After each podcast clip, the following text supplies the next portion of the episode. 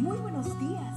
Gracias por estar con nosotros en este bendecido día. Ven y juntos aprendamos y realicemos el estudio de nuestro matinal titulado Nuestro maravilloso Dios. Lunes 17 de octubre. Esperar en Dios.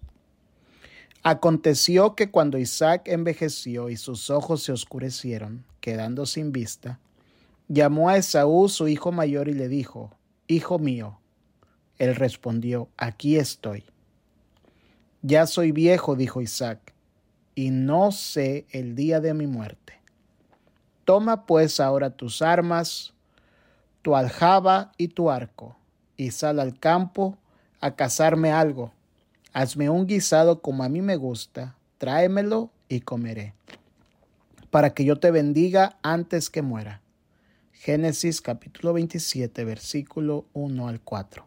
Isaac tenía unos 137 años al momento de producirse el hecho narrado por nuestro texto de hoy, pero murió a los 180 años, es decir, 43 años después. ¿Por qué ese apuro de dar a Esaú la bendición de la primogenitura? La costumbre de la época era que el padre desde su lecho de muerte convocar a todos los hijos para dar a cada uno su bendición. Pero Jacob no fue convocado. ¿Por qué? Porque Esaú era el favorito de Isaac y Jacob el de Rebeca, y cada cual quería para su hijo predilecto las bendiciones de la primogenitura. Según la ley, esa bendición especial pertenecía al hijo mayor, y ese era Esaú. Pero Dios en ocasión del nacimiento de los mellizos había dicho, el mayor servirá al menor. Eso está en Génesis 25, versículo 23. Además, Esaú menospreció ese privilegio. No solo vendió su primogenitura por un plato de lentejas, sino que se casó con dos mujeres paganas, hijas de Het.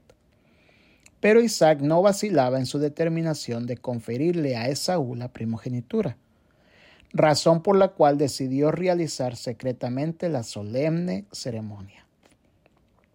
Lo que Isaac no sabía era que Rebeca estaba escuchando la conversación. Entonces decidió tomar el asunto en sus manos.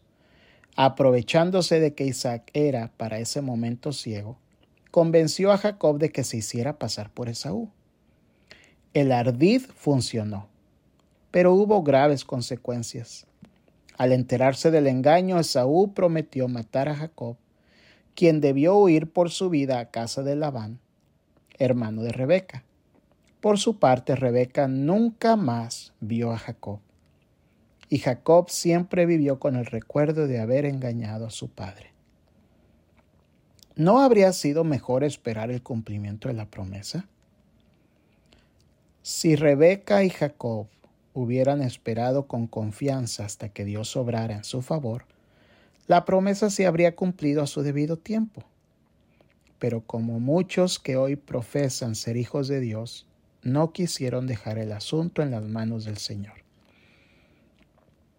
Que nuestra oración el día de hoy sea, Señor, ponme en la boca un centinela, un guardia a la puerta de mis labios no permitas que mi corazón se incline a la maldad, ni que sea yo cómplice de iniquidades.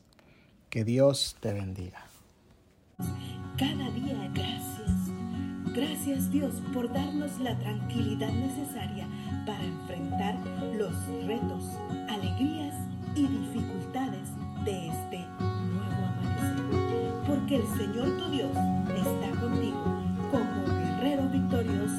se deleitará en ti, con gozo te